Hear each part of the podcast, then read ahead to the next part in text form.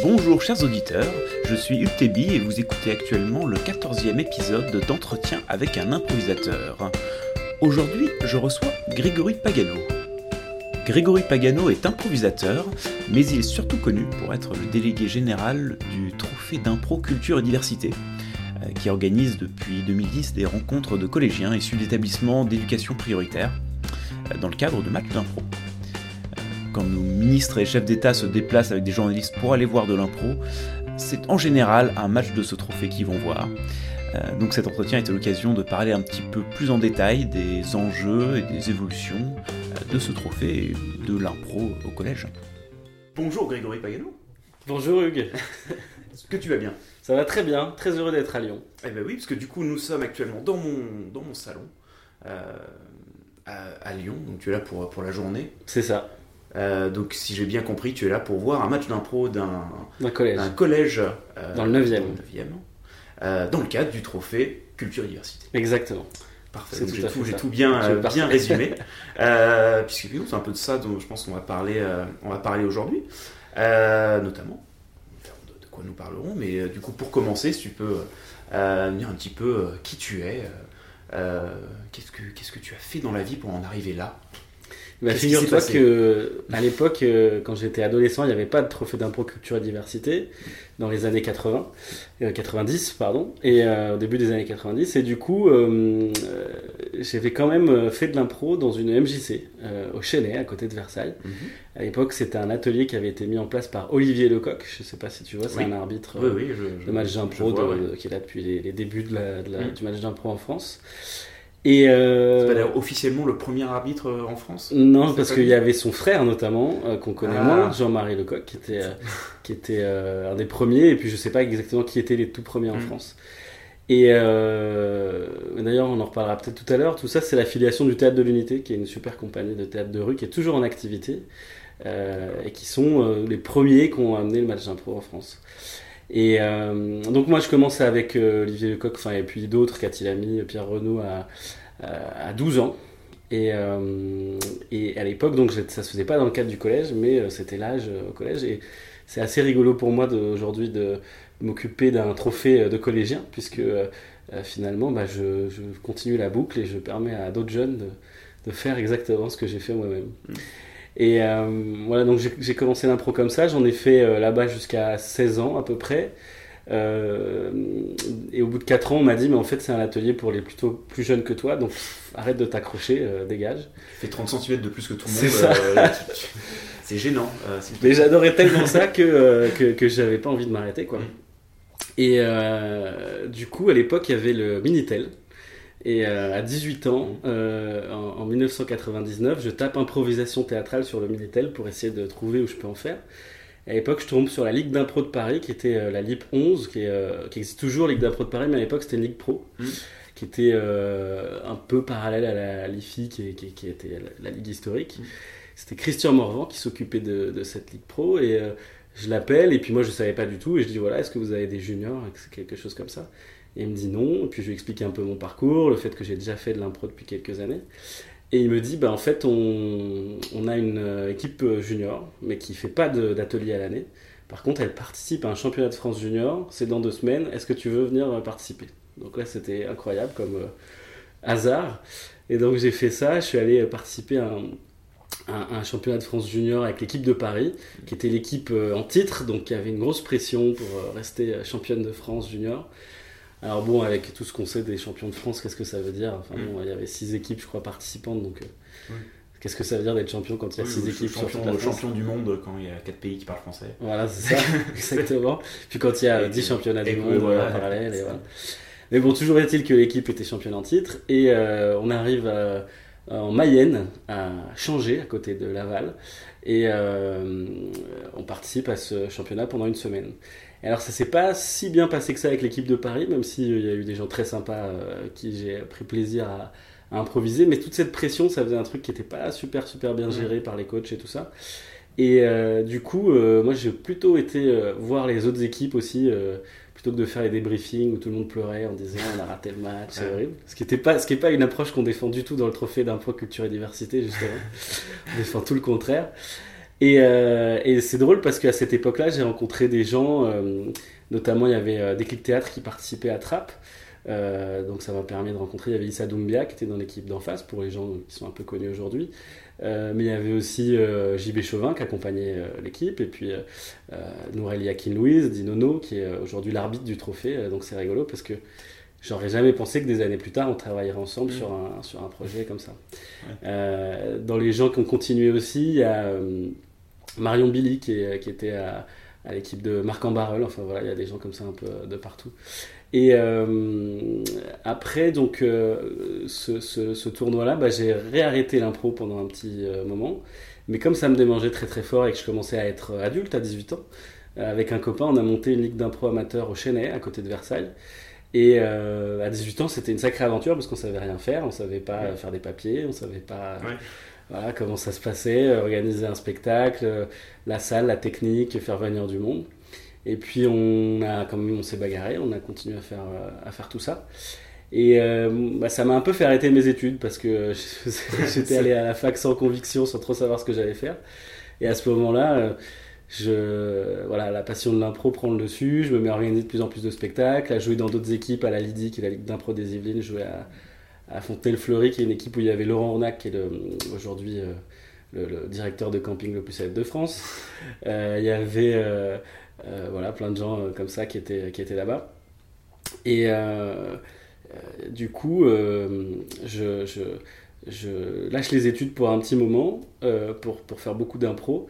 Et après, finalement, je mets un peu l'impro de côté, deux, trois ans après, pour reprendre du boulot, des études, etc., dans la filière culturelle. Mmh. Donc j'ai fait d'abord de la médiation culturelle, ensuite j'ai fait des formations en administration de compagnie de spectacle vivant. J'ai été euh, administrateur de, compagnie, puis de lieu. Après, j'ai été directeur de théâtre pendant 4 ans. Et puis, euh, c'est là qu'on m'a débauché. Euh, donc, il y a maintenant, là, j'ai fait un, bond en avant. on m'a débauché il y a 2 ans. C'est Papy, qui est l'ancien directeur artistique de Déclic Théâtre, qui est, qui est, qui est aujourd'hui directeur artistique du Trophée d'impro culture et diversité qui euh, m'a débauché parce qu'il voyait un peu mon parcours et qui s'est dit bah, pour développer le trophée d'impro culture et diversité, on a besoin de, de quelqu'un qui a un peu le double cursus, qui connaît bien l'impro, mmh. c'était mon cas puisque j'en avais fait euh, très jeune, et puis qui connaît bien aussi euh, la gestion de projet, le milieu du spectacle, le milieu de la culture, etc. Quoi. Voilà un petit peu comment je me retrouve là où je suis. Et du coup, euh, donc, première petite question pour commencer, du coup, est-ce que tu fais toujours un peu d'improvisation aujourd'hui ou plus du tout Oui, euh, alors je fais euh, toujours de l'impro parce que j'adore toujours ça.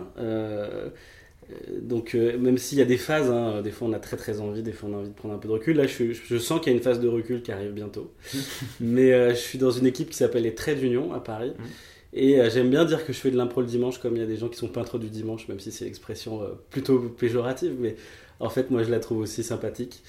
Euh, c'est une équipe, les Traits d'Union, où moi, j'ai beaucoup de plaisir à être parce que euh, déjà, il y a quand même une exigence de qualité, même si euh, on est dans des formats cabaret parce que les salles qu'on a, etc., permettent plus ça que, que d'être dans de la recherche.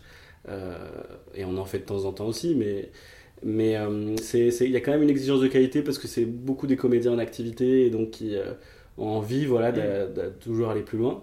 Et en même temps, c'est euh, aussi le côté un peu social de l'impro, c'est-à-dire que c'est une bande de copains, on a plaisir à se retrouver, à taper le bœuf ensemble comme des musiciens euh, feraient ça. Enfin mm. voilà, ce que je pense que tous les gens qui font de l'impro connaissent aussi dans leurs équipes si ça se passe bien. Donc voilà, je, fais toujours ça. D'accord. Pour savoir, donc tu as toujours un petit, euh, un petit pied sur scène. Ouais, voilà.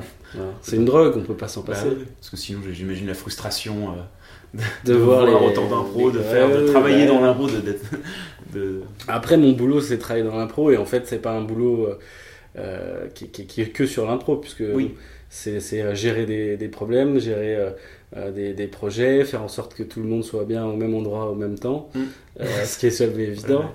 voilà, enfin c'est... Parce que, alors du coup, donc le, donc c'est vraiment sur le trophée culture et diversité. Euh, bah, si tu peux nous dire un petit peu plus l'histoire de, de, ce trophée, Bien sûr. on est venu et comment il a évolué, j'ai envie de dire, euh, jusqu'à jusqu'à aujourd'hui. Parce que on en parle quand même. Alors, euh, peut-être juste c'est moi qui en entends beaucoup parler aujourd'hui et moins avant, mais j'ai même l'impression que on en parle de plus en plus. Mm. les médias s'y intéressent de plus en plus. Donc, nous en parler un petit peu de, de cette évolution et Qu'est-ce qu'il qu'est-ce qu'il fait là-dedans euh, Peut-être qu'il y a des gens qui ont regardé le documentaire euh, de Mélissa Theriot, Liberté, Égalité, Improvisée, qui était Mm. passé sur Canal+. Ouais, Je pense que c'était un des grands. euh, des- des- ouais. Au Ouais. niveau médiatisation. Ça a mis un grand coup de projecteur, ouais. Et euh, voilà, bah, pour ceux qui l'ont vu, effectivement, ils connaissent un peu l'histoire parce qu'elle est assez bien racontée. Et en fait, c'est une fondation d'entreprise au, départ. Donc, c'est Culture et Diversité qui est la fondation de l'entreprise Fimalac. Donc, une fondation d'entreprise, il y a plein de gens qui savent pas exactement ce que c'est. En gros, c'est des sociétés, des entreprises qui euh, décident euh, d'avoir des activités philanthropiques ou de solidarité. Et qui, euh, c'est un cadre juridique en fait, la fondation, qui permet eh bien, tout simplement de mettre des sous sur des actions de solidarité. Alors la Fondation Culture et Diversité, qui est présidée par Marc Ladré de la Charrière, qui est le PDG donc de l'entreprise Fimalac, lui, son idée, c'était de faciliter l'accès à la culture des jeunes des quartiers défavorisés. Euh, et plus exactement, l'axe, il s'est fait, parce que défavorisé, ça veut tout et rien dire, il s'est fait au niveau de l'éducation, et euh, notamment sur le critère d'être dans des établissements scolaires qui sont classés éducation prioritaire. Mmh. Donc les sigles changent tous les 3-4 ans. En ce moment, c'est les REP. Rap. Ouais, il y a eu ZEP, euh, il y a eu. euh, Pas pour tes zones d'éclair, c'est encore. Voilà, mais c'est fini, c'est fini Il justement. n'y a plus, il y a plus éclair. ça s'appelle plus Éclair. Éclair maintenant, ça s'appelle REP+. Ok. Et euh, quand on est REP+, aujourd'hui, ça veut dire que ça va pas du tout. Enfin, en tout cas sur le papier. Après, il y a des, souvent des équipes formidables qui rep, font, euh, rep moins que. enfin, du coup, c'est- dans quel sens, dans quel sens on regarde bah, en fait, c'est ouais, ça. Donc c'est un réseau d'éducation prioritaire, parce que du Donc, coup l'idée très c'est que prioritaire. coup. très prioritaire. ouais. Euh, donc euh, notamment, ça veut dire quoi? Ça veut dire qu'ils ont des, des moyens de l'éducation nationale en plus. Les classes, il y a moins d'élèves dans les classes. Ils n'ont pas 30 élèves par classe comme on a dans plein d'établissements. Ils ont en général 22, 23, 24 élèves maximum par classe. Ils ont des budgets pour des activités euh, de soutien scolaire, euh, des activités éducatives, ce genre de choses. Mm. Et donc la Fondation Culture et Diversité, sa mission c'est ça, c'est l'accès à la culture des jeunes qui sont dans des établissements scolaires d'éducation prioritaire. Au départ, ça s'est fait par des ateliers de pratique artistique, euh, pas forcément que du théâtre. hein. Il y avait du théâtre avec le théâtre du Rond-Point, par exemple. Il y avait de la danse avec le centre chorégraphique de Grenoble, Jean-Claude Galota. Il y avait de la photo, enfin plein de choses comme ça. Et puis, euh, ça s'est euh, développé après sur l'accès au concours des grandes écoles d'art. Donc c'est un peu ce qu'on entend parler parfois sur des, des grandes écoles de commerce ou des écoles comme euh, Sciences Po ou l'ENA où il y a des quotas réservés pour des jeunes des quartiers euh, Mm. d'éducation prioritaire. Ça n'existe pas dans les grandes écoles d'art. Il n'y a pas de quota réservé, mais du coup, ce qu'a fait la Fondation Culture et Diversité, c'est de dire, puisqu'on n'a pas de quota réservé, on va faire des, présélections pour des jeunes qui sont motivés sur dossier, euh, en les rencontrant, etc. Et, leur faire des espèces d'entraînements intensifs avec des classes préparatoires, des choses comme ça. Ils ont des cours euh, pour pouvoir avoir une chance de réussir ces concours. Parce que sociologiquement, ils ont à peu près aucune chance de réussir. Et finalement, avec les préparations, euh, bah, il n'y a pas 100% de réussite, hein, c'est des écoles très très sélectives, mais ils arrivent à avoir des taux de réussite qui sont équivalents aux taux nationaux, voire parfois supérieurs, comme c'est le cas par exemple à la FEMIS pour le cinéma. Et euh, il y a maintenant 6 ans, euh, la fondation qui cherchait à, à toujours étendre ses activités euh, autour de l'accès à la culture pour les jeunes des quartiers, euh, rencontre Jamel Debbouze. Et Jamel Debbouze, lui, eh ben, il est très attaché à l'improvisation théâtrale parce qu'il vient de là, qu'il n'a pas oublié que ses papilles euh, attrapent et à Déclic Théâtre qu'il l'a euh, finalement changé complètement. Il, a, il dit souvent ça m'a sauvé la vie l'impro. Euh, parce que c'était un jeune voilà, qui, avait, qui était promis, promis à un avenir plus modeste euh, sans doute. Euh, sans dire que c'était forcément euh, tous les destins sont pas fichus en banlieue au contraire il y a plein de belles trajectoires. Mais lui il est carrément devenu un des un des comédiens un des acteurs les plus populaires en France. Donc c'est un, travail de, plus de 7 ans euh, à des clics théâtre d'accompagnement et puis ensuite sur son premier spectacle etc et donc il était toujours reconnaissant de ça et de se dire voilà comment ça peut changer la vie d'autres gamins. Et euh, quand il en parle à la Fondation Culture et Diversité eh bien euh, Marc Ladret de la Charrière, le président, euh, se déplace à Trappes, donc c'est assez, c'est un endroit où il n'a pas forcément l'habitude d'aller euh, très souvent, Euh, mais euh, il y est allé. Il y avait là cette vraie volonté d'aller sur le terrain et euh, il a été séduit par le travail au départ de Déclic Théâtre, qui est un travail euh, euh, qui est vraiment d'une, d'une- de longue date. Ça va bientôt faire 30 ans qu'ils font ça dans les collèges. Mmh. Euh, en 2017, ils vont fêter les 30 ans dans deux collèges de Trappes. Euh, 30 ans d'impro sans discontinuer dans le, dans le même établissement. Donc c'est un bel anniversaire, j'espère qu'ils feront une belle fête. Mmh.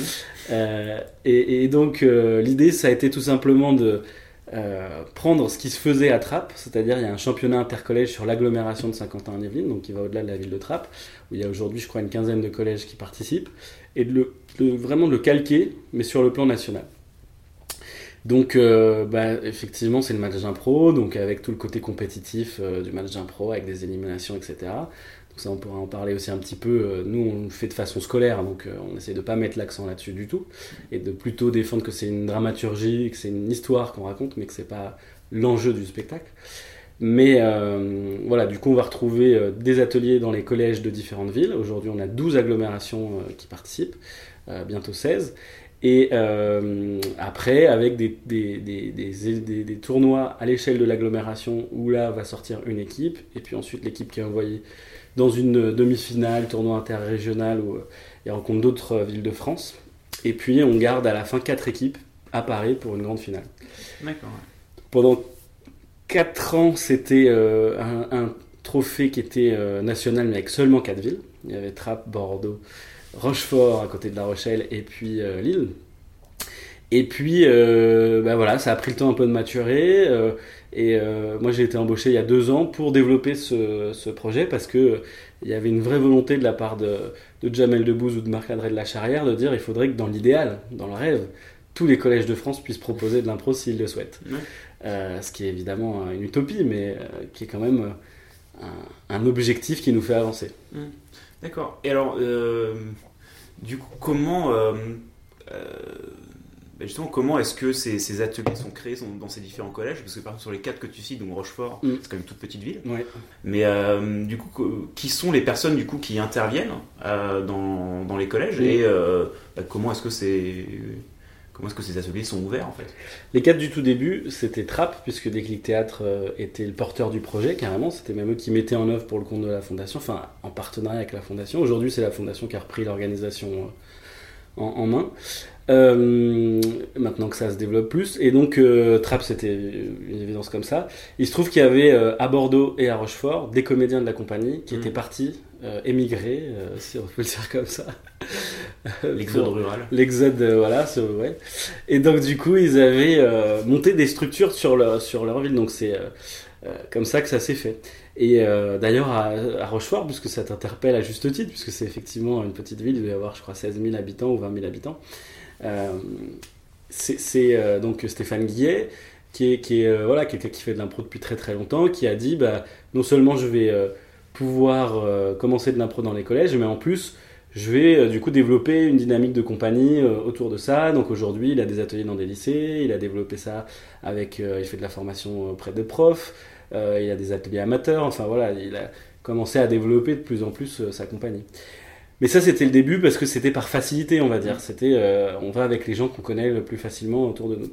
Quand on a agrandi, et moi ça a été mon travail quand je suis arrivé, l'idée c'était d'abord de faire un petit diagnostic de qu'est-ce que c'était euh, l'impro professionnel en France et amateur. Et euh, moi je me suis aperçu que déjà, contrairement à ce qu'on pensait, donc il y a deux ans, il y avait à peu près, moi j'ai répertorié une cinquantaine de compagnies professionnelles. Euh, c'est un chiffre, souvent quand je l'annonce, qui surprend les gens en disant mais je pensais pas qu'il y en avait tant. Et moi, je pense que depuis deux ans, j'ai pas refait de compte, mais ça a augmenté peut-être de 50, 70%, j'en sais rien. Mmh. Mais voilà, il y a beaucoup, beaucoup de structures qui, ouvrent. Alors évidemment, ça va de la microstructure euh, d'un entrepreneur individuel, comme c'est ton cas, ou, euh, euh, des fois des structures plus importantes. Et on a fait le choix de travailler avec les compagnies professionnelles, non pas pour des questions de qualité, parce qu'il il y a des très bons amateurs et des très mauvais professionnels, et l'inverse. mais parce que après c'était une question de disponibilité. En collège, les ateliers, ils ont lieu la journée. donc si on est amateur, on travaille la journée a priori, et donc on ne peut pas aller faire un atelier dans un collège. Donc ça, c'était la volonté de structurer de cette façon. Et donc, euh, moi, j'ai envoyé euh, plein de mails à toutes les compagnies pro que j'avais pu euh, donc, il y en a qui m'ont répondu, d'autres qui m'ont pas répondu. Certains, j'ai pu aller les rencontrer. J'ai essayé d'aller voir à chaque fois des spectacles. Et si possible, quand ils travaillent avec des enfants, des spectacles avec des enfants pour voir leur approche pédagogique. Et voilà comment ça s'est fait sur le choix des, compagnies. Donc depuis sont rentrées la LIFI à Paris, qui est donc une ligue très ancienne, parce que c'est l'enfant de la LIF, enfin peut-être qu'il serait pas d'accord que je le dise comme ça, mais donc il y a une vraie filiation en tout cas sur l'histoire ancienne de l'impro professionnel et tout ça. Euh, c'est les premiers à être rentrés. à Lyon, c'est Caméléon Impro qui était une structure toute jeune à ce moment-là, mais qui met tout son projet autour de l'intergénérationnel, donc ça avait du sens aussi par rapport au trophée. C'est Zoberhumer qui qui a créé ça il y a il y a deux ans, je crois, ou trois ans. c'est ça. Donc c'est encore assez jeune, mais il se développe euh, très fort. Euh, on est allé euh, également à Chambéry, où il y a la Ligue d'impro de Savoie qui est très dynamique. Et là aussi, on a des histoires amusantes. C'est que David Sillet, qui est celui qui porte le projet au sein de la Ligue d'impro de Savoie, lui-même, il avait aussi fait un championnat de France junior dans les années 90. Euh, il est originaire de Rochefort, euh, là où on est aussi implanté. Enfin voilà, il y a des, toujours des, des, trucs rigolos comme ça. Euh, sa, sa, mère d'ailleurs était prof de, lettres dans un collège où il y avait de l'impro à l'époque. Enfin, c'est mm. des histoires, je trouve toujours amusantes. C'est peut-être pas des hasards. C'est peut-être pas des hasards. Exactement. Exactement. Et du coup, voilà, dans les équipes qu'on a fait rentrer, il y a, il y a Marseille qui est rentré aujourd'hui avec une structure aussi qui est, qui est assez jeune. Euh, qui s'appelle l'atelier AOC, c'est Stéphane Le Beaupin qui, euh, qui euh, mène ça avec Delphine Foucault. il y a aussi, alors c'est là où je commence à, je les ai pas pris dans l'ordre. tes notes. cette année, on a la Puzzle Company à Rennes qui est rentrée, il y a Crash Text à Nancy. avec Yann Berrier et Gérard Tienne. il y a eu également un Pro Infini qui était rentré l'année d'avant à Brest. voilà, il y a Toulouse qui vient de rentrer cette saison. On est en train de préparer quelque chose à Limoges aussi. Et puis, euh, il faut que je fasse très attention à oublier personne. euh... Je sais pas si, je sais pas si t'es dans cité 14. 12, 12. euh, non, mais je, pense que j'ai à peu près tout dit. J'ai parlé de l'île brièvement. Enfin, Et donc, euh, c'est ça le critère aujourd'hui de choix, c'était de dire des compagnies qui soient structuré suffisamment pour pouvoir assumer ça, et dans une volonté de développement. Puisque comme il y a le, le, but ultime, le rêve, euh, l'utopie, de dire que tous les collèges pourraient y avoir accès s'ils veulent, s'il y a une compagnie qui nous dit nous on veut juste faire deux ateliers dans un collège, euh, un atelier dans un collège et puis c'est tout, ça nous intéresse pas beaucoup. On a envie derrière que ça soit un effet de locomotive aussi et que ça permette d'entraîner d'autres gens. Euh, voilà. Et alors du coup donc ça c'est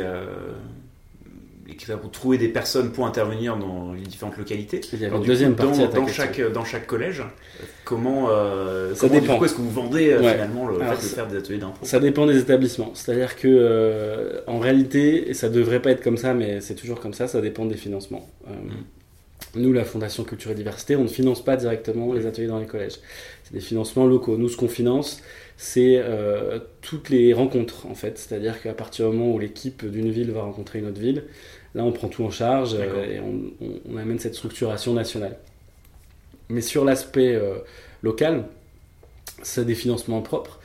Et euh, bah voilà, tous ceux qui ont déjà tenté de monter des projets culturels ou éducatifs dans une compagnie de théâtre savent que c'est un vrai sacerdoce de trouver des financements. Et ce parcours du combattant, il amène toujours à des cocktails différents. C'est-à-dire qu'on n'a pas, on a aujourd'hui, on est dans 33 collèges en France on n'a pas un seul collège qui a le même financement qu'un autre collège. On a trois cocktails différents. Alors évidemment, il y a des choses qui reviennent tout le temps, mais jamais dans les mêmes proportions, jamais dans le, hmm. même euh, montage. C'est ça sur, sur, le nombre d'ateliers, la durée des ateliers euh, Alors, je, parle, je, parle, de qui donne de l'argent en fait. C'est-à-dire que déjà dans un premier temps, c'est-à-dire qui donne de l'argent, souvent c'est les conseils départementaux, hmm. puisque c'est eux qui ont la compétence des collèges.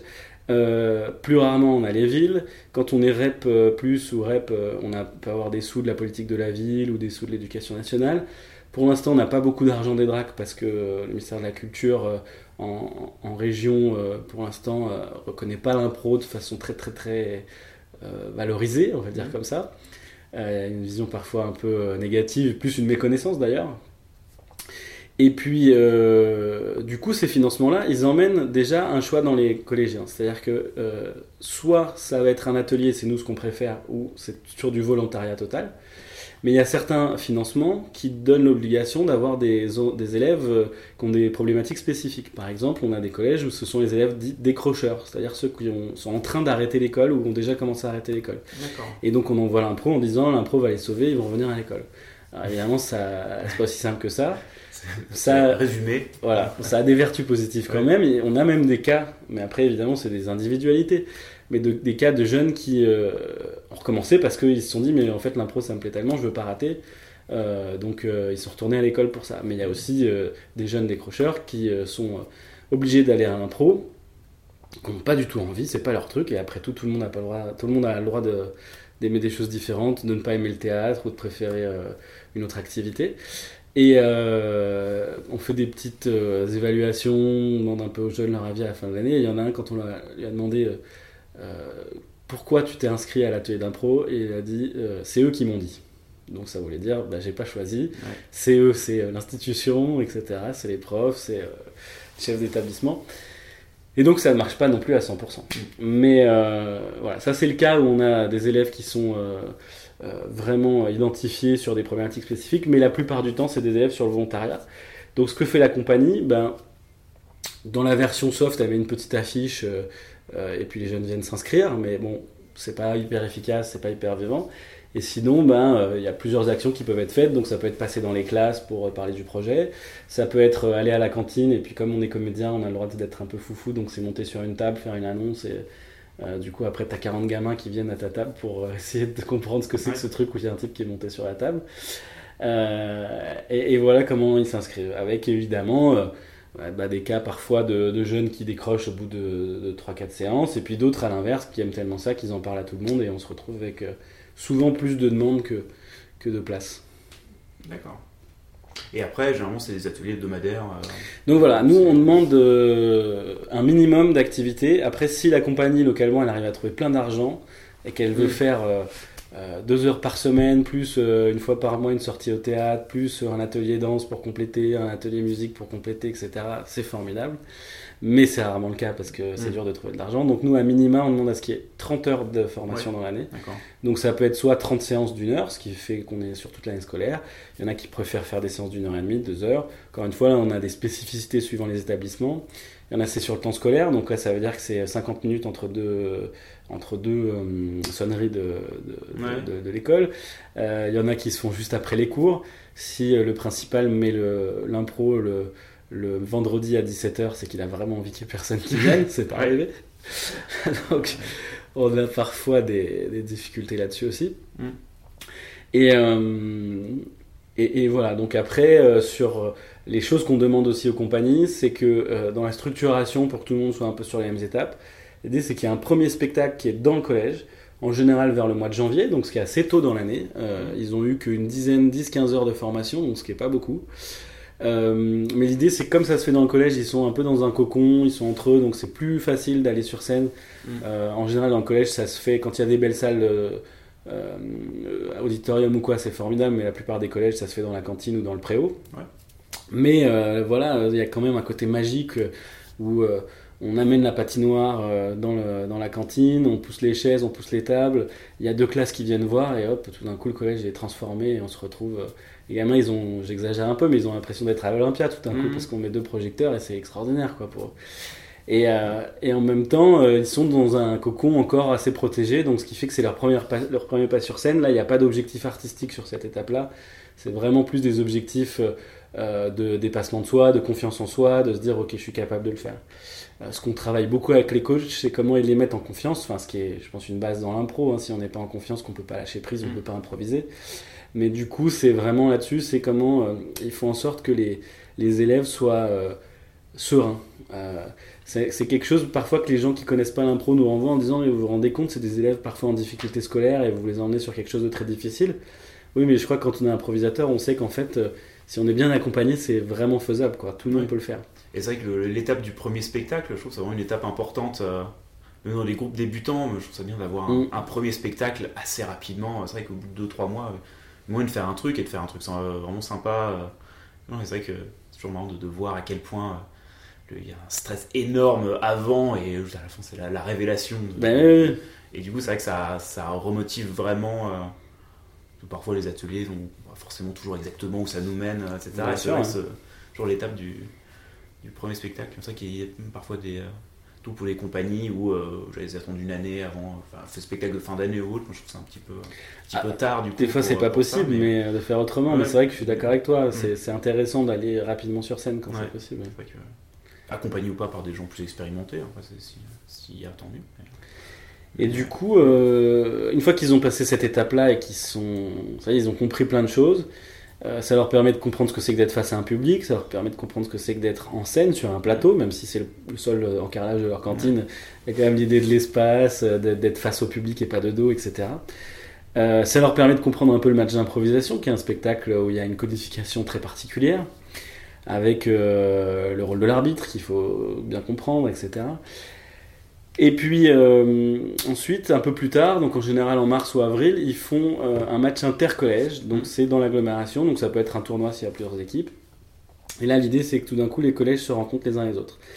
Et là, c'est une étape qui est formidable parce que euh, on, est vraiment dans l'idée de la mixité sociale, de la mixité de genre, parce que le match d'impro c'est un nombre égal de filles et de garçons. Et par exemple, si on, est sur Lyon, même s'il n'y a pas que des gens de Lyon qui nous écoutent, mais euh, on a eu euh, l'année dernière, il y avait un collège de Fontaine-sur-Saône, donc qui est euh, la banlieue un peu chic, si on peut dire. Enfin, je te laisse confirmer ou infirmer, mais en bord de Saône, voilà, il y a plutôt des pavillons, il y a des guinguettes. c'est pas, la Duchère. Voilà. Et à côté, on avait un collège de Haut-en-Velin, donc qui est là de réputation, un des endroits les pires de France. Voilà, alors évidemment, c'est pas vrai, hein, c'est un endroit où on vit très bien aussi, mais où il y a plus de difficultés sociales, euh, voilà, et des préjugés, en tout cas, euh, de mm. la part d'autres gens. Et euh, on se retrouve à voir ces jeunes de Fontaine-sur-Saône et de, de Vaux-en-Velin qui jouent ensemble, qui, certes, dans un, un, simulacre de compétition, s'affrontent, mais en fait, pas du tout. On leur apprend évidemment que s'ils veulent pouvoir écrire une histoire ensemble, il va falloir qu'ils soient dans de la collaboration et que s'ils sont en train de penser en permanence à comment je vais faire pour euh, prendre le point ou prendre l'étoile, ben en fait ils vont pas faire d'histoire, ils vont être euh, obnubilés par leur personnage, leur punchline, etc. Qu'une fois de temps en temps, tout le monde aime bien le faire, hein, c'est pas interdit de cabotiner, mais euh, si c'est le moteur, ça va pas fonctionner. Et donc du coup, ils vont travailler vraiment ensemble. Et c'est des jeunes après qui, qui se seraient croisés dans la rue, ils auraient changé de trottoir en se disant l'un c'est une racaille, l'autre c'est un bolos, c'est machin, et on se veut pas se parler. Et là maintenant, bah, s'ils se croisent dans la rue, ils vont se checker, ils vont euh, discuter un peu ensemble et on crée des choses formidables. Il y a même des compagnies qui euh, mélangent les collèges, qui disent bah tiens, au lieu de faire euh, collège A contre collège B, collège de tel quartier contre collège de tel quartier, disons on va mélanger l'équipe. Et là aussi c'est très intéressant parce que tout d'un coup on leur dit mais en fait non, mais vous voyez bien que l'enjeu de dire il est de gagner, tout le monde est content de gagner quelque chose, c'est un jeu. Mais en fait il est très secondaire puisque ça va être surtout ce qu'on va partager ensemble, ce qu'on va défendre en, tant que collectif plus que en tant que je suis de telle équipe ou de tel collège. Mm. Donc ça c'est une étape aussi qui est très très très très chouette. Et après, là, il y a la tâche très difficile pour les coachs de faire une équipe de 6. Euh, donc ils ont au moins 30 élèves, parce que nous on demande à ce qu'il y ait au moins euh, deux ateliers de 15 pour, pour rentrer dans le projet, mais des fois ils en ont plus. On a là maintenant des, des endroits où il y a une centaine d'élèves dans l'agglomération qui font, qui font le trophée. Et il faut en garder que 6, donc très très cruel la sélection, euh, pour euh, aller sur l'étape nationale où ils vont rencontrer d'autres équipes d'ailleurs. Voilà. Et puis là, euh, bah, c'est un peu le même système, sauf qu'on essaie de les faire jouer dans des, dans des très belles salles. On a la chance d'avoir un peu de moyens, ce qui nous permet voilà, de les accueillir toujours dans des belles conditions. Mm. Jusqu'à, encore une fois, là, il va y avoir quelqu'un qui va gagner, et la finale à Paris, qui a lieu au mois de mai chaque année. D'accord. Euh, attends, j'ai plein de, petites questions euh, du coup. Euh, peut-être assez rapide, où tu parlais du coup de la mixité de genre, mm. notamment parce qu'effectivement, machin prononce, c'est l'équipe de 6, 3 garçons, 3 filles. C'est ça. au niveau des ateliers dans les collèges, cette mixité-là, elle est présente aussi? Il y a à peu près. 55 pas toujours, garçons-filles ou est-ce qu'on est quand même sur des toujours majorité de mecs dans les trucs d'impro ou alors, Ça, c'est intéressant parce qu'il y a des spécificités locales là aussi. D'accord. Il n'y a pas de règle générale. Bah, en fait, il y a des tendances. Il y a des tendances. Euh, pendant longtemps, la tendance, et notamment là, si on se réfère aussi à l'expérience de Trapp, qui est une expérience de presque 30 ans, pendant longtemps, la tendance, c'était que l'impro au collège, c'était la même chose que l'impro en général, c'est-à-dire qu'il y avait plutôt plus de mecs. Mmh. Là où le théâtre, s'il y en a qui euh, ont fait des cours de théâtre, c'est plutôt 80 euh, voire 90% de filles. 80% de filles, sachant qu'il y a 80% de personnages masculins dans les pièces. Oui, en plus, c'est ça. c'est toujours pratique. Et du coup, euh, l'impro, c'est plutôt l'inverse. Mm. Et en tout cas, le, l'impro match notamment, parce que, mm. alors je sais pas si c'est une vraie raison, mais on dit que c'est parce que c'est le côté compète et tout ça, peut-être. Et euh, en fait, euh, à Trappes notamment, enfin il y a Saint-Quentin, il y a une, euh, en Yvelines, il y a une vraie tendance qui s'inverse aujourd'hui, c'est de plus en plus des filles. Donc il y a on va dire, allez, 55-60% de filles aujourd'hui. Et euh, si on regarde nationalement, euh, ça dépend des endroits, mais on a quand même un peu plus une tendance fille aujourd'hui. Donc c'est en train de bouger. Ça veut dire que l'impro. oui, mais alors après, on va avoir un problème parce que quand on a. C'est le cas parfois où on se retrouve avec des proportions de 80% de filles. Oui. Comment on laisse la place à des garçons? Et les, les, équipes, ils me disent Mais t'es sûr, on peut pas faire euh, une équipe où on fait 4 garçons, 2 filles, euh, parce que, enfin, pardon, le contraire, 4 filles, 2 garçons, parce que du coup, euh, là, trouver 3 garçons, ils vont être vraiment choisis par quota, par discrimination positive, parce que sinon, ils méritent moins que d'autres filles. Alors, c'est vrai. Mais nous, ce qu'on défend avec cette parité parfaite, c'est qu'on on réinvente finalement les règles du match d'impro. Certes, au départ, ils l'ont inventé comme ça, mais nous, on se réapproprie ces règles-là en disant est-ce qu'elles ont du sens dans un projet pédagogique? Et d'ailleurs, il y a un certain nombre de choses qu'on a fait évoluer, même si on reste assez fidèle à l'esprit de ce qui s'est fait au départ euh, dans le théâtre expérimental de Montréal euh, dans les années 70. Pour autant, euh, on ne fait pas de chaussons parce qu'on estime qu'avec des collégiens, c'est compliqué à gérer. déjà, des adultes, souvent, c'est mal utilisé, ça devient un jeu de balle-trappe ou de chamboule-tout pour essayer de toucher l'arbitre, etc. Ce qui n'est pas exactement l'esprit de, cet ustensile. et avec des collégiens, tout d'un coup, là, quand on les a en plus pas toujours très longtemps en avance, le public pour les préparer, euh, ça serait compliqué. Et donc, il y a un certain nombre de choses comme ça qu'on a fait évoluer. La durée, on est souvent sur des périodes uniques. Mm. Parce que c'est adapté au rythme des gamins. Quand on est adolescent, euh, se concentrer plus de 45-50 minutes, c'est compliqué. Bon, adulte aussi parfois. donc. Euh, la preuve, ce podcast. Voilà, c'est ça, exactement. Il y a défi moins d'une heure, hein, mm. absolument. Et donc, sur la parité de genre, bah, c'est qu'on défend quelque chose, c'est-à-dire qu'aujourd'hui, c'est des problèmes qu'on qui sont plus présents, enfin qu'on affronte de façon plus officielle dans notre société, où on dit bah oui, on essaye de faire en sorte qu'il y ait plus d'égalité entre les hommes et les femmes. Et notamment, on essaye de mettre un peu à niveau les droits des femmes, qui sont en général, dans la loi, en tout cas en France, euh, équivalents de ceux des hommes, mais dans les faits, euh, pas vraiment.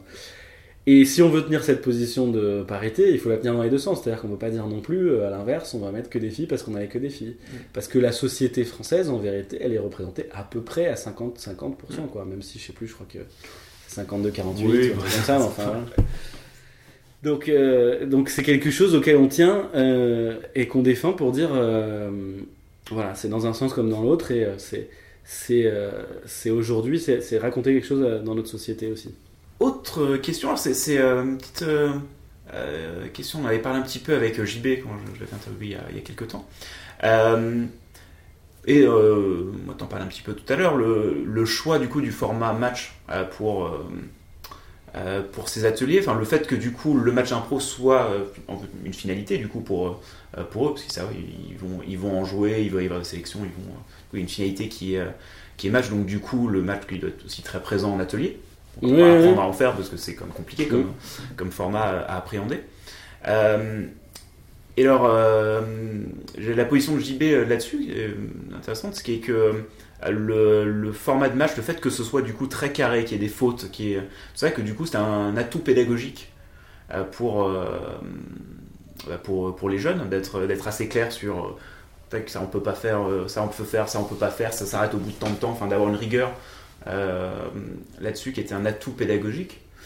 Euh, je sais pas si tu de. Bon, je suis plutôt d'accord. avec ça. Et, euh, et est-ce que, bah, t'en parlais un petit peu, le, côté compétition et pas quelque chose qui. Enfin, parce que t'en parlais un petit peu de prendre des gants sur cette compétition, d'insister sur le fait que c'en est pas vraiment une, etc.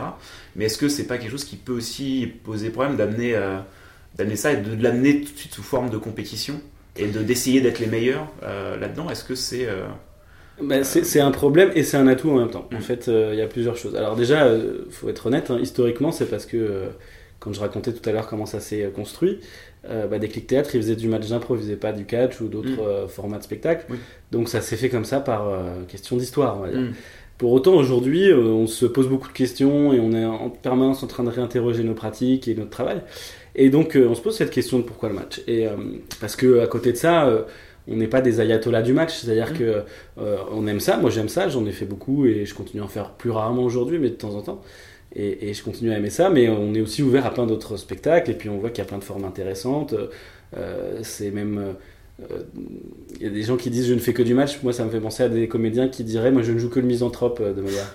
Ben non, mais en fait, euh, c'est une pièce, c'est un, spectacle. Donc en fait, euh, la discipline, ça reste l'improvisation théâtrale, donc elle est beaucoup plus large que ça. Euh, mais du coup, sur la question de pourquoi la compétition, c'est un atout et à la fois une difficulté. La difficulté, c'est si des gens comprennent pas. C'est pas des gants, c'est pas prendre des gants que de dire que c'est pas une compétition réelle. C'est-à-dire que c'est vraiment comme ça que le spectacle est pensé. En fait, il y a plein de grands malentendus sur le match. En tout cas, ça c'est mon point de vue. je pense qu'il y a plein de gens qui pensent que le match c'est vraiment une compétition et qu'on a vraiment gagné quand on a euh, gagner le match, on a vraiment gagné, mm. on a été les plus forts. Mais c'est pas vrai, en fait, c'est pas toujours vrai, c'est parfois vrai. Les gens qui diraient c'est souvent vrai, ouais, mais c'est vraiment pas tout le temps vrai. Il y a plein de fois où on a gagné et on n'était pas les meilleurs. Et notamment parce que si on a joué la gagne et qu'on a joué la compète, eh ben en fait, on n'a pas été en train de faire de l'impro, on est en train de faire un concours de, de, punchline et de blagues. Et ça, c'est pourquoi pas, hein, je respecte aussi, mais moi, ça me semble moins intéressant, je le dis franchement. C'est-à-dire que moi, ce qui m'intéresse, c'est cette écriture spontanée de dire euh, chacun arrive avec son univers, chacun arrive avec euh, ce dont il est fait, et ensemble on écrit une histoire. Donc la compétition dans le match d'impro, ce n'est que dramaturgique, le personnage de l'arbitre. Euh, il y a plein de gens qui se disent l'arbitre il doit être méchant. En fait, pas du tout. L'arbitre il n'est pas méchant, hein. il est autoritaire. Mm. C'est différent.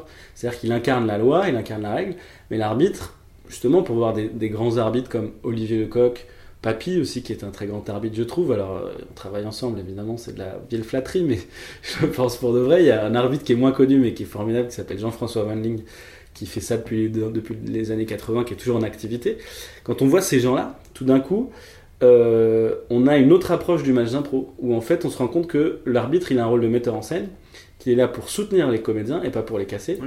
Et que, voilà, derrière, on, on a encore une fois ce truc où l'arbitre, il va dire euh, il va prendre un temps avec, notamment avec les élèves. Nous, c'est ce qu'on fait dans le, dans le, temps scolaire. C'est ce que fait aussi notre arbitre en chef, Norelia Louise. Je ne l'ai pas cité tout à l'heure, mais évidemment, c'est notre arbitre en chef, donc c'est le meilleur. Et euh, prendre un temps avant pour dire aux, aux, jeunes voilà, je vais jouer un personnage tout à l'heure. Le spectacle qu'on va jouer, c'est une mise en scène. En fait, ce qui compte, c'est de faire un beau spectacle. Ce qui compte, c'est euh, que vous compreniez comment faire un beau spectacle. Et donc l'arbitre, nous par exemple, il n'hésite pas, c'est des jeunes hein, qu'on a sur scène, quand ils sont de dos, il leur attrape les pieds, il les retourne pour les mettre dans le bon sens. Ils sont bloqués, ils savent pas quoi dire, il leur souffle euh, la suite de l'histoire. Mm. Parce que ce qu'on veut, c'est qu'ils soient bien et qu'ils fassent un beau spectacle. Et là où la compétition je reviens là-dessus, et effectivement, parce que c'est une question qui, qui, est importante, parce que ça semble antinomique avec l'improvisation, avec le fait même d'improviser. Euh, là où la compétition peut être un avantage, c'est que là, on est face à des adolescents, euh, et qu'on doit euh, les intéresser à du théâtre, parce que même si on parle d'impro, d'impro, en fait, on fait du théâtre, hein, pour moi, ni mm. plus ni moins, c'est une forme de théâtre, mais c'est du théâtre. Et a priori, c'est pas tellement leur truc. C'est-à-dire qu'il n'y a pas beaucoup de jeunes à qui ça parle de dire vous allez faire du théâtre toutes les semaines et vous allez faire des spectacles et que la compète, à cet âge-là, euh, cette illusion de compète, en tout cas, ça les accroche. C'est-à-dire que tout d'un coup, ils disent Ah oui, en fait, euh, il y a des équipes et on va gagner un truc. Bon, eh ben, il y a un enjeu, et pour eux, tout d'un coup, ça devient euh, quelque chose de, plus stimulant. Donc c'est aussi pour nous utile pour ça. C'est-à-dire que malgré tout, le format match, c'est un format qui est très séduisant. c'est un format qui accroche très vite les spectateurs. Euh, c'est un format qui euh, permet aux gens très vite de se dire euh, bah oui, il y a un enjeu. là, j'étais à Cavaillon, enfin, pour exactement au Thor, à côté de Cavaillon, il y avait le tournoi intercollège pour la première fois toute l'histoire de ce coin-là, mercredi dernier. Et donc, il y avait 600 personnes, ils ont fait un travail formidable, la compagnie, les États du camp, pour, les faire rentrer. Et ils, ont mis dans la salle plein de gens différents. Et là, il y avait tout d'un coup des gens qui étaient complètement partie prenante du spectacle. Ils étaient actifs en tant que spectateurs. Il n'y avait pas de gens qui étaient au fond de leur fauteuil, euh, complètement avachis. Au contraire, ils étaient tous euh, sur l'avant du siège, là, comme ça, euh, en train de regarder la scène, les épaules en avant, là, dirigés vers la scène, en train de dire Allez, vas-y Là, c'est une histoire, je sais pas, c'est une histoire où il y a, un sujet avec un personnage. le personnage, tout d'un coup, ça bloque, mais si, il faut qu'il raconte ça. Enfin, on voit que tout d'un coup, les gens, ils se prennent, ils se prennent aussi à ça parce qu'ils croient à cette mise en scène. Et d'ailleurs, moi, ce que je dis là, c'est parce qu'on est écouté entre improvisateurs, mais moi, je pense qu'il faut que le public y croit que c'est vraiment euh, une compète et que c'est vraiment un, championnat. Moi, ça me fait penser au catch, pas impro pour le coup, mais au catch euh, américain. Le catch américain, ils, ils, font des vrais combats au sens où ils sont vraiment des athlètes et ils font vraiment des figures que moi, je suis incapable de faire. Je pourrais pas retourner sur les pieds, euh, la tête à ah bah l'envers, etc. ils sont quand même... Par contre, la, la compétition, elle est fausse, puisqu'ils savent à l'avance qui doit gagner, ils savent à l'avance que euh, un tel va faire le méchant et dire qu'il va frapper l'arbitre. Alors là, c'est des choses, pour le coup, là, je m'éloigne du trophée d'impro. Hein. mais et temps, c'est vrai que le fait que tout le monde sait, tout le monde sait que c'est faux, enfin, que du coup, c'est. tout le monde le sait, mais eux, ils continuent à faire croire que c'est. Dans le sens où, ouais quand ils tombent, ils tombent, ils se font mal. C'est des vrais athlètes, c'est sûr. C'est des acrobates. Mais que, oui, que après c'est un spectacle, tout le monde le, sait et pourtant ça n'empêche pas. Mais eux, ils font comme s'ils y croyaient. C'est-à-dire que tout d'un coup, tout est vrai. C'est du théâtre aussi. Bah C'est-à-dire que les personnages, ils sont euh, incarnés et il y, y, a des enjeux. Hmm. Et ça, ça me semble intéressant. Moi, je rêverais euh, que les gens qui organisent des championnats d'impro, je parle pas à nous avec nos élèves, c'est différent parce qu'ils comprendraient pas ça, mais je parle des championnats d'impro professionnels, qu'ils assument de dire euh, nous, notre saison, elle est écrite à l'avance. On sait que tel joueur va se faire virer au troisième match parce que, alors, on sait pas comment, on sait pas ce qu'il va faire. C'est là où on garde la magie de l'impro. Euh, qu'est-ce qu'il va balancer à l'arbitre? Qu'est-ce qu'il va faire? Euh, On sait que cette année, c'est telle équipe qui va gagner le championnat, etc. Parce que ça éviterait tous les problèmes de justement, on joue vraiment la compète et c'est moi qui suis le meilleur et machin. Ben non, mais en fait, on a écrit un scénario qui est entre nous, hein, on le dévoile pas au public. Et, et, derrière, on est tranquille, on fait notre boulot de comédien en fait. Mmh. Bref, je m'éloigne un petit peu de ce qu'on fait avec les collèges, mais... mais en même temps, c'est, c'est intéressant, c'est vrai que le, ça, pourrait être, ça pourrait être marrant de, de voir ça, de, scripter un championnat. Exactement. Parce que le, plus le, catch, c'était une des grandes inspirations de, Keith Johnston, quand il a créé le, euh, le Theater Sport. À l'époque, c'était vraiment le comment, comment réussir à avoir un public autant euh, impliqué et à fond pour ce qui est finalement du spectacle et du théâtre, et comment euh, faire une forme sans combat, mais enfin mais euh, avec du, théâtre et d'avoir quand même cette implication du public. Euh, c'est ça que c'est, euh, le catch est toujours une inspiration intéressante parce que c'est, vrai que c'est difficile de, comprendre en même temps comme, comme truc, c'est assez particulier. Et pour être tout à fait honnête sur la compétition, là où ça peut être un problème, c'est que parfois, malheureusement, et ça après c'est, notre boulot à moi, à Papy à la direction artistique, et Léonore de la Charrière qui est la directrice de la fondation, c'est notre boulot d'être vigilant à ce que les adultes se prennent pas au jeu trop fortement. Parce mmh. que euh, euh, pour le coup, nous, on peut pas scripter dans le sens où ça serait compliqué d'expliquer, euh, en tout cas aujourd'hui ça me semble compliqué, d'expliquer à des gamins de collège de dire voilà, cette année c'est vous qui allez perdre, etc. Des adultes, ils le comprennent très bien. Les gamins, c'est plus difficile parce que là-dessus, ils, ont quand même un, désir de justice fou qui fait que voilà, ils ont, ils, ont besoin de ça. Mmh, mmh. Et parfois, on a des adultes qui se disent non, non, mais vraiment, il faut que cette année je sois champion, que j'arrive premier, etc. Et euh, pour nous, c'est une vraie difficulté parce que, en fait, quand ils font ça, souvent ça donne pas des bonnes choses déjà sur scène, euh, que ça donne pas un bon esprit. Et donc, notamment pour lutter contre ça, alors ça se fait au quotidien, dans le discours qu'on a avec eux, dans l'observation qu'on a d'eux, c'est aussi pour ça que moi je me déplace et que je voir un peu ce qui se passe dans les collèges, etc. et, et, je suis pas à Lyon parce que je dois surveiller Lyon en particulier, c'est fait partout. et, euh, et, euh, et, du coup, euh, le, une chose qu'on a, une des actions qu'on a mises en place pour ça, pour lutter contre ça, c'est qu'on a mis en place un trophée du fair play au sein du trophée mmh. d'impro. C'est-à-dire que on va récompenser à chaque tournoi l'équipe qui a été la plus fair play. Et donc c'est une série de valeurs qui se déclinent, qui sont des valeurs pour le coup proches du monde du sport qui sont euh, l'humilité dans la victoire, mais aussi dans la défaite, qui vont être euh, la solidarité, qui vont être la bienveillance envers les plus fragiles, qui vont être euh, le, le, le, partage, qui vont être l'envie de faire du beau jeu. Pour l'impro, ça va être d'écrire des belles histoires, ça va être ceux qui mettent une bonne ambiance dans le, les dortoirs la veille du spectacle. Enfin voilà, c'est du coup pour nous une façon de dire voilà, il y aura aussi le gagnant du fair play, c'est-à-dire que c'est l'équipe. Alors ça peut être aussi l'équipe qui a gagné le tournoi, hein, parce que ça peut être des fois les mêmes. Mais en tout cas, euh, on met vraiment l'accent là-dessus, ce qui nous permet d'en parler avec les jeunes. Ce qui nous permet, quand euh, à un moment on voit euh, quelque chose qui serait pas dans l'esprit qu'on veut, de dire bah dis donc, il le trophée du fair play, alors ah oui, c'est vrai. Et c'est pour nous une façon très concrète de dire oui, on n'est pas non plus naïf par rapport à ce phénomène de compétition. Tout le monde a envie de gagner quand on joue un jeu. Moi, je suis pas hyper joueur, mais c'est vrai que quand je joue un jeu de société, bah, je suis quand même content quand je gagne.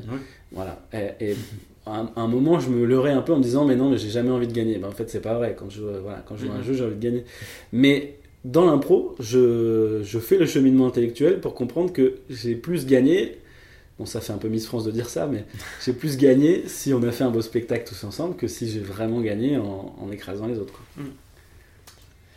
Ok, alors dernière, dernière question, je pense, mais potentiellement question compliquée, sur quelque chose que tu as dit tout à l'heure, sur le fait que le ministère de la Culture je sais plus que, comment tu l'as formulé exactement, mais en tout cas, il y avait un point de réputation de l'info euh, qui venait de méconnaissance aussi euh, mm, mm. euh, du ministère. Alors, du coup, comment ça se, comment ça se traduit exactement? Quelle, du coup, quelle image ils ont de, de l'impro enfin, Ils, entre grosses guillemets. non, non, mais bien sûr, très rapidement, avant d'aller sur le ministère, de façon générale, il y a une question d'échelle de la légitimité culturelle. Mm. Donc, c'est-à-dire qu'on est tout en haut de l'échelle, on est l'opéra, par exemple, juste en dessous, on est la, les concerts philharmoniques et la musique classique d'ensemble. Euh, voilà, on va avoir euh, dans les trucs très hauts le théâtre contemporain, euh, des choses comme ça. Et puis quand on descend, on descend, on va trouver des choses comme le, cirque, les arts de la rue, qui sont déjà très bas dans l'échelle, en tout cas assez bas dans l'échelle de la légitimité culturelle, mais ils sont encore dans le tableau. Puis si on descend plus bas, on va avoir des choses comme le one-man show, le café-théâtre, des choses comme ça. Si on creuse très profond, avec le slam peut-être, ou je sais pas, d'autres pratiques comme ça, le hip-hop ou je ne sais quoi, on va trouver euh, l'impro. Mais vraiment, l'impro, c'est dans les trucs qui sont tout en bas, quoi. Vraiment, on est tout en bas. Donc c'est quelque chose d'assez général. Et ce que je disais sur la ministère de la Culture, c'est valable aussi dans l'éducation nationale. Il y a des gens qui nous disent, en gros, mais ce que vous faites avec les jeunes, c'est un défouloir. Ils vont dire nique la police et ils vont dire euh, des choses horribles parce que vous leur laissez la parole. Nous, ce qu'on défend, c'est de dire non, non, en fait, c'est une parole encadrée. Euh, c'est là où je rejoins JB sur le fait que le cadre, il est positif. Au sens où il rassure aussi l'établissement scolaire. Euh, quand on explique à un principal qu'il y a un arbitre qui va sanctionner les bons et les mauvais comportements et encourager les, bons comportements, sanctionner les mauvais, ça le rassure énormément. Et euh, sur le ministère de la Culture plus particulièrement, puisque c'est ta question, euh, on est plutôt bien soutenu à la tête du ministère aujourd'hui. Ça, c'est le travail de la Fondation Culture et Diversité, puisque elle travaille sur l'ensemble de ses projets. Il y a 23 programmes à la Fondation. il, y a, il, y a, plus de 1000 élèves chaque année qui sont suivis et en tout, depuis 10 euh, ans que la fondation existe, il y a eu 25 000 élèves euh, qui ont été suivis. Donc, c'est, donc ça fait même plus que 1000, beaucoup plus que 1000 chaque année. oui, ça fait voilà, je fais pas bien mes calculs. voilà, donc plus de 2000 élèves chaque année. Et donc, du coup, euh, le ministère nous écoute. Là, par exemple, Audrey Azoulay, qui est la nouvelle ministre de la Culture depuis pas très longtemps, elle nous a invités le 14 mars dernier à participer à un match d'impro qui a eu lieu au sein du ministère, dans le salon des maréchaux. Donc on est vraiment euh, là au summum du pouvoir, au Palais Royal à mm. Paris, euh, avec la, cour du Palais Royal et les colonnes de Buren d'un côté, la comédie française de l'autre côté. Et là, on fait un match d'impro, on amène la patinoire, des gamins de trappe. Et, et, et, du coup, il y a cette reconnaissance aujourd'hui, mais qui est une reconnaissance timide dans le sens où elle n'est pas encore traduite des faits dans les DRAC notamment, donc c'est-à-dire dans l'administration déconcentrée. Et euh, c'est en train de bouger. Là, sur un projet autour de la langue française, on a eu pour la première fois euh, trois compagnies qui ont été euh, financées sur un appel à projet DRAC. Sur de l'impro, c'est rarissime, c'est quasiment jamais arrivé. Donc c'est en train de bouger, mais il y a un gros travail à faire là-dessus.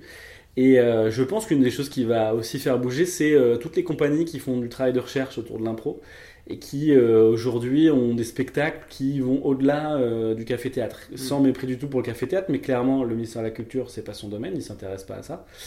Et euh, plus il y aura de compagnies qui vont être dans des formats, dans des esthétiques qui sont proches de ce que le ministère recherche, euh, plus euh, on sera soutenu. Ils seront joués dans des ouais, théâtres subventionnés. Alors ça, voilà, mais il y a encore de la marge parce que pour autant il y a des. Ça un petit oui, mais c'est aussi, c'est aussi des compagnies par exemple qui viennent du milieu subventionné qui se mettent à faire plus d'impro.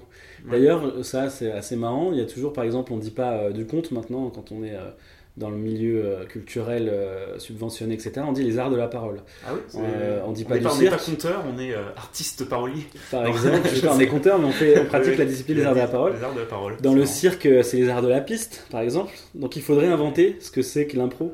Est-ce que c'est l'art spontané? Les arts de l'instant. les arts de l'instant, je sais pas, voilà. Et comment nous, en plus, on, mais là après, on, il faudra qu'on se revoie pour parler de tout ça, mais on, on l'impro oublie qu'on fait exactement la même chose que l'improvisation musicale et l'improvisation dansée, c'est exactement la même chose. Sauf que mm. nous, c'est avec les mots. Mais en fait, si on étudie les mécanismes, c'est exactement la même. Donc, comment on travaille un jour ensemble et pas chacun de son côté. Mm. Et euh, je dis tout ça parce que, du coup, il y a des gens dans le subventionné qui disent euh, que l'impro, c'est de l'écriture de plateau. Mm. c'est parce qu'on écrit sur scène. Et euh, pourquoi pas, hein, ça, se, ça, se, défend. Et il y a des compagnies aujourd'hui qui font de l'écriture de plateau, notamment, euh, j'en parle parce qu'il est venu euh, au match ministère de la Culture le 14 mars parrainer la manifestation. Jean-Christophe Meurice, Les Chiens de Navarre, qui est une compagnie qui fait beaucoup parler d'elle, qui doit être dans le top 5 des compagnies les plus tournées dans le subventionné en ce moment, qui fait un travail super intéressant. Il se base sur l'improvisation. Joël Pomera, qui est mm. peut-être le metteur en scène le plus connu en France en théâtre contemporain aujourd'hui, le plus en vue Aujourd'hui, il écrit euh, sur le plateau. Alors après, il fixe, évidemment, c'est là où notre travail diffère. À un moment, il fige hmm. et, euh, et après, ils reproduisent. Et après, il utilise aussi l'interaction avec le public, même dans, ses spectacles, etc. voilà, mais du coup, c'est pour dire que euh, là, c'est des gens qui viennent pas du même univers. Hmm. Nous, les improvisateurs, on vient vraiment du milieu amateur, du milieu associatif. Il y a beaucoup, beaucoup de gens, tu le vois dans les gens que tu rencontres, euh, qui vont raconter comment ils ont découvert l'impro alors qu'au départ ils étaient euh, pas du tout dans le sérail comédien, ils n'ont pas fait euh, le conservatoire, etc. Ce qui n'était pas le cas de la génération d'ailleurs des années 80-90. Mais aujourd'hui on a ces gens-là et c'est très intéressant parce qu'ils vont apporter d'autres choses dans l'impro. Moi je suis très curieux du travail que font, bah, pour le coup Lyon est très dynamique là-dessus, mais il y a aussi Nancy, Rennes, Brest, Toulouse qui commence aussi à, faire des choses intéressantes et d'autres qui euh, euh, paradoxalement moins à Paris, même si euh, c'est la capitale, c'est peut-être pas la capitale de l'impro, et qui commence à avoir un travail de recherche avec des, choses nouvelles, des esthétiques nouvelles, et qui vont aussi nourrir l'improvisation en général, mais aussi qui vont faciliter ou améliorer la reconnaissance de l'impro. Moi, j'en suis convaincu. Mmh. Ok. Bah, du coup, pour finir, est-ce que quelque chose que tu as envie de rajouter tu, tu as Ouais, un petit mot rapide sur un projet qu'on est en train de faire. 4-5 minutes, allez. Un projet incroyable qu'on est en train de faire, mais je dis ça non parce qu'on est très enthousiaste, mais euh, en fait, euh, là, en juin-juillet, c'est l'Euro de foot en France. Mmh. Et il se trouve que le, il y a une mission interministérielle aux grands événements sportifs qui a dit, voilà, en gros, il faudrait que tous les ministères proposent des projets autour de l'Euro de foot pour le faire rayonner en dehors de, du sport et sur toute la France. Et du coup, euh, je sais pas très bien ce que vont faire le ministère des Anciens Combattants, le ministère de la Justice, bon, euh, voilà, mais en tout cas, le ministère de la Culture, qui connaît bien donc, notre travail au Trophée d'Impro Culture et Diversité, s'est dit est-ce qu'on pourrait pas faire un championnat d'impro euh, pour des jeunes footballeurs? Et on est en train de le faire. Donc l'idée, c'est qu'on, dans les 10 villes qui vont accueillir des matchs de l'Euro, dont Lyon fait partie d'ailleurs, mais c'est aussi Bordeaux, Toulouse, Lens, Lille, Paris, Saint-Denis, Marseille, Nice, Saint-Étienne et Lyon. Et donc dans ces dix villes-là, on, on, est en train en ce moment même de former des jeunes footballeurs et des jeunes footballeuses amateurs euh, qui ont entre 18 et 25 ans. On les emmène au théâtre, euh, on les emmène vers l'impro, vers le texte, etc. C'est compliqué, très franchement, on ne pensait pas qu'on aurait autant de difficultés, mais c'est vraiment pas leur euh, monde au départ. Et bon, on verra en juin-juillet, là, quand ils vont faire les matchs, il y aura des matchs dans chaque ville, il y a un grand tournoi à Paris. J'invite d'ailleurs les gens à venir s'ils le souhaitent euh, ça sera le, dimanche 10 juillet à 14h au Théâtre Comédia à Paris. Euh, c'est une grande salle, donc il y aura de la place, il n'y a pas de problème pour les improvisateurs qui ont envie de venir voir. Euh, on, est en train de faire des choses très intéressantes parce que du coup, il y a déjà le fait qu'on a encore la mixité de genre, on en reparle, mais mélanger garçons et filles pour des footballeurs, c'est pas si évident. Et puis surtout, ce rapport à l'oralité. Voilà, quand on va avoir un, jeune Ribéry de 18 ans qui fait une impro à la manière de Molière, ça va être quelque chose. Quoi. Voilà, donc c'est encore une nouvelle expérience, une nouvelle chose euh, qu'on est en train de faire en ce moment. Ok, ah ben, ouais, j'ai hâte de voir euh, ce que, ce que ça va pouvoir donner. Euh. Même si ouais, tu dis c'est un peu difficile, mais. C'est difficile de les faire venir pour l'instant. Après, le travail, ça se passe comme n'importe ah quel amateur. voilà, une, fois que, une fois que les gens sont là et sont motivés pour être là, voilà, c'est ça. C'est là que ça marche. Exactement. et, hein. ça sera, ça restera modeste. Hein. C'est des gens qui auront fait l'équivalent, on va le faire en intensif, mais l'équivalent d'une année d'atelier, on va dire, c'est-à-dire une soixantaine d'heures. Euh, donc ça sera pas un spectacle fou en termes de, rendu. Mais bon, il y aura un joli cadre en tout cas. Et puis, euh, euh, comment. voilà, ils auront essayé en tout cas de faire quelque chose. Et là où, non, là où on a des difficultés, c'est d'aller les chercher. On va carrément, les compagnies avec lesquelles on travaille font un boulot de dingue. Ils vont aux entraînements de foot pour aller voir les jeunes et tout. Et leur dire venez faire de l'impro. Et ça, voilà, on, a du mal, mais on y arrive. ok. Bon bah c'est cool. Et eh bien écoute, euh, je pense qu'on va arrêter parce que là il va falloir que, que tu partes sous peu là pour euh, rejoindre. Euh, pour aller au collège. voilà. c'est quel collège? Le collège Vérazan dans le 9e. Le collège Vérazan dans le 9e. bah écoute, merci, merci d'être passé en tout cas. merci de ton invitation. avec plaisir. très, très intéressant. C'est euh, c'est bien d'en parler un peu dans le détail euh, de ça, parce que c'est vrai qu'on entend un peu parler, mais euh, c'est pas exactement euh, euh, comment ça se passe dans la, dans la réalité, donc c'est vraiment, vraiment Si les gens ont des questions, je peux donner mon mail qui est Oh bah. trophéimpro.fmlcd.org. Trophéimpro, donc c'est T-R-O-P-H-E-E-I-M-P-R-O, tout attaché. Arrobase F comme fondation, M comme marque, L comme la charrière, C comme culture, D comme diversité. Donc trophéimpro.fmlcd.org et les gens ils m'envoient un petit mail et je réponds avec plaisir euh, le plus vite possible, c'est pas toujours simple. Je mettrai ça sur, euh, sur de, ça, Super. Les gens, les gens trouveront. Eh ben, écoute, merci beaucoup. Et puis, euh, euh, vois le chrono qui tourne, qui vient de passer une heure. Eh ben, c'est le moment de s'arrêter. Eh ben, écoute, j'arrête du coup.